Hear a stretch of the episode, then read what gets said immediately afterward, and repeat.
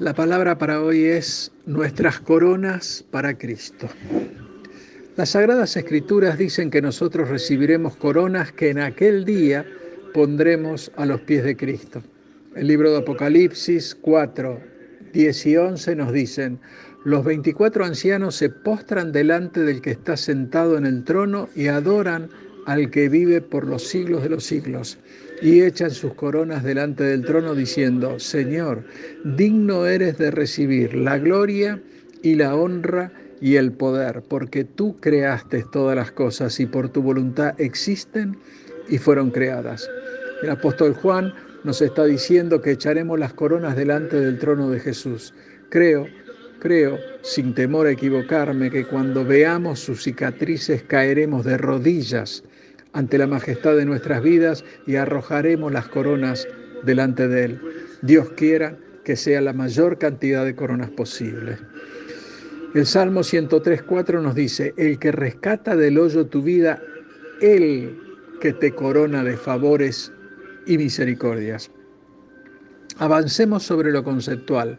Cuando llegamos a los pies del Señor, Él no solo nos rescató de la muerte, ya que nos lavó con su sangre, nos limpió del pecado y ahora somos libres para la gloria de Él, sino que también nos bendice y premia nuestro esfuerzo. Y ese esfuerzo es premiado con coronas.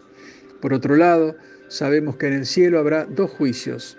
Uno será el gran trono blanco. Este está en Apocalipsis 20 versículos 11 al 15.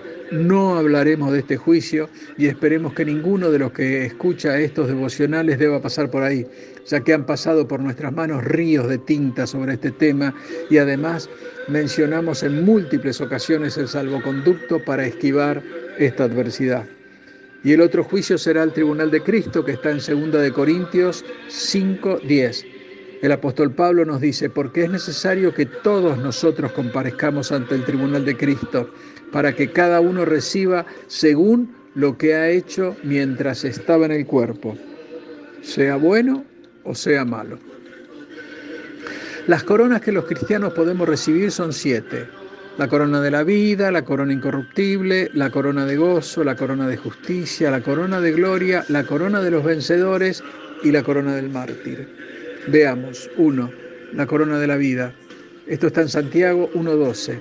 Bienaventurado el varón que soporta la tentación, porque cuando haya resistido la prueba recibirá la corona de la vida que Dios ha prometido a los que le aman. Esta recompensa podría ser llamada la corona de los que aman a Dios. A través de su amor por Dios el creyente encuentra fuerzas para superar la tentación y persevera fiel cuando vienen las pruebas.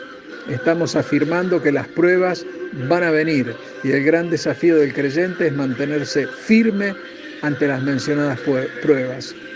Pablo dijo en Romanos 5 del 3 al 5, y no solo esto, sino que también nos gloriamos en las tribulaciones, sabiendo que la tribulación produce paciencia y la paciencia produce prueba y la prueba esperanza y la esperanza no avergüenza, porque el amor de Dios ha sido derramado en nuestros corazones por el Espíritu Santo que nos fue dado. Para recibir la corona de la vida, el creyente tiene que amar a Jesús más que a su propia vida. Marcos 8:35 nos dice, porque todo el que quiere salvar su vida la perderá, y todo el que pierde su vida por causa de mí y del Evangelio la ganará. Está claro que el Señor debe necesariamente ocupar el primer lugar en nuestras vidas y a través de esto su gloria se derramará sobre nosotros. 2. La corona incorruptible está en 1 Corintios 9, 24 al 27. El apóstol Pablo dice, ¿no sabéis que los que corren el estadio, todos a la verdad corren, pero uno solo se lleva el premio? Corred de tal manera que lo obtengáis. Todo aquel que lucha, de todo se abstiene, ellos, a la verdad, para recibir una corona corruptible, pero nosotros una incorruptible. Así que yo de esta manera corro, no como a la aventura, de esta manera peleo, no como quien golpea al aire, sino que golpeo mi cuerpo y lo pongo en servidumbre, no sea que habiendo sido heraldo para otros, yo mismo venga a ser eliminado. Juan 3.3 nos dice, de cierto, de cierto te digo que si no nacieres de nuevo no puedes entrar en el reino de Dios. Debemos saber que hay un nuevo nacimiento y que a través del mismo es que seremos nuevas personas, alejados de la maldad del pecado. Y estas son las evidencias del nuevo nacimiento. Ah, cuando nos negamos a nosotros mismos y lo ponemos a Cristo en primer lugar. B, cuando ponemos los ojos en Jesús. C, cuando nos fortalecemos en el Señor. D, cuando terminamos siendo un sacrificio vivo para Él. E, cuando nos mantenemos alejados de las tentaciones. Aquí es bueno decir que mantenerse alejado no quiere decir que las tentaciones no vayan a venir. De hecho, van a venir, pero Jesús le dijo a sus discípulos en Lucas 26, 46, ¿por qué dormís? Levantaos y orad para que no entréis en tentación. Parece claro, ¿no? Que si mantenemos nuestra mente puesta en las cosas del Señor, la tentación no podrá ni siquiera acercarse a nosotros.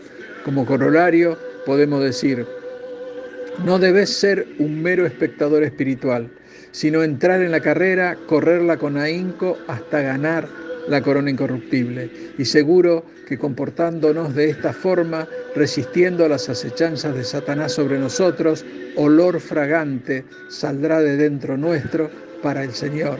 Y Él siempre que ve un sacrificio desciende con fuego en señal de aceptación. 3. La corona de gozo. Primera de Tesalonicense 2, 19 y 20. El apóstol Pablo nos dice, porque ¿cuál es la esperanza o gozo o corona de que me gloríe? ¿No lo sois vosotros? Esta corona es dada a aquellos que llevan gente a creer en Cristo como su Señor y Salvador. La bendita tarea del evangelista que tiene un anhelo en lo profundo del corazón y trata por todos los medios de mostrar a Cristo en cada movimiento de su vida. Y esto es así cuando somos ganadores de almas y te puedo decir que ganamos almas cuando las arrebatamos del pecado.